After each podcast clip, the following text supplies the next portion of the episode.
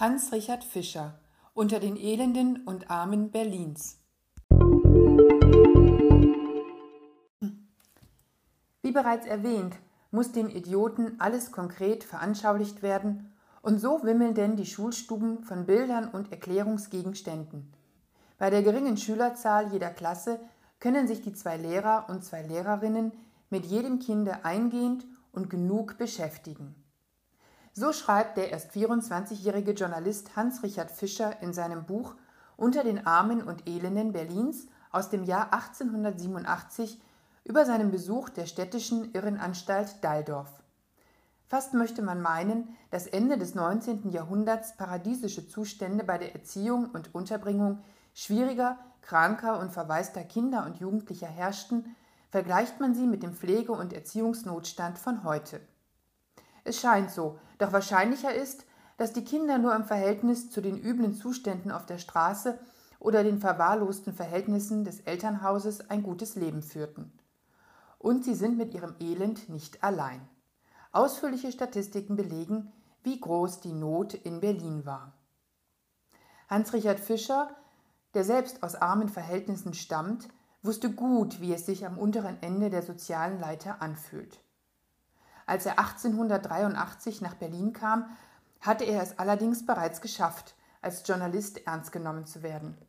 Seine sachlichen Schilderungen des Elends der Weltstadt begründeten ein neues journalistisches Genre. Für seine Reportagen mischte er sich unter die Armen, zog als Bettler durch die Straßen, fand Schutz im städtischen Asyl für Obdachlose, besuchte Erziehungs- und Besserungsanstalten, Häuser für gefallene Mädchen und besagte Irrenanstalt, die tatsächlich noch bis 2006 eine Nervenklinik war. Mit viel Menschenliebe besucht er die Häuser, beobachtet ihre Bewohner und spricht mit ihren Leiterinnen und Leitern. Fast überall schlägt ihm neben dem Elend auch große soziale Fürsorge entgegen. Vorbildlich für damalige Zeiten, als Berlin versuchte, der Not unter der Bevölkerung Herr zu werden und vor allem Kindern eine Perspektive zu geben. Unsere Aufgabe muss es sein, dem Kinde, das draußen verkommen, seinen Eltern oder Pflegern entlaufen oder durch die Behörden hierher gebracht worden ist, seine Kindheit wiederzugeben, zitiert Fischer den Leiter des Erziehungshauses am Urban.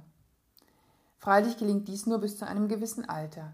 Nicht alle schaffen es, ihr Leben in der Bahn zu halten, und dem, der andere Talente als Nähen, Flicken oder Zimmern hat, werden die Flausen ausgetrieben. Der Knabe ist ein Talent, er schreibt die niedlichsten Gedichte nieder, und sogar ein Seeroman wurde von ihm bis zum siebten Kapitel fertiggestellt. Aber da kamen die Lehrer dahinter, und aus war's. Er träumt immer, aber er ist doch ein guter Junge, vernahm ich noch. So hört es der Journalist in dem Haus für Mädchen und Knaben. Es sind diese Notizen, durch die Fischer den Leser an seinen Gedanken teilhaben lässt.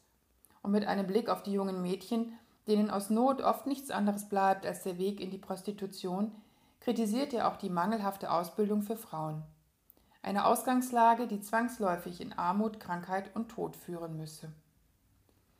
Es ist tatsächlich eine einzigartige Zeitreise, auf die wir mit Hans-Richard Fischer gehen. Sachlich, aber dennoch menschlich und mit dem geübten Blick des Beobachters gepaart mit der gesunden Neugier eines Journalisten, führt er uns durch die Tiefen der Großstadt. Und kann doch nicht vermeiden, dass wir 21. Jahrhundert verwöhnten an die Grenzen unserer Vorstellungskraft kommen. Nicht nur fehlen uns die Realbilder jener Zeit, ebenso wie der Autor fassen wir kaum den Gegensatz zwischen arm und reich, die sich oft nur einen Steinwurf voneinander gegenüberstehen. Gerade noch im städtischen Asyl für Obdachlose blendet die Pracht von unter den Linden und Villen mit Vorgärten nicht nur den Journalisten. So sind die Reportagen ein großer Verdienst von Hans-Richard Fischler, über dessen weiteres Leben recht wenig bekannt ist.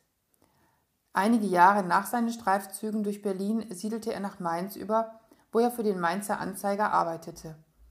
Weitere Stationen führten ihn zum Westfälischen Anzeiger nach Hamm und zum Hannoverschen Kurier.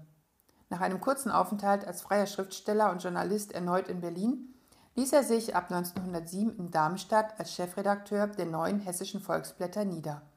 Danach verliert sich seine Spur. Hans-Richard Fischer Unter den Elenden und Armen Berlins, Walde und Graf, Berlin 2019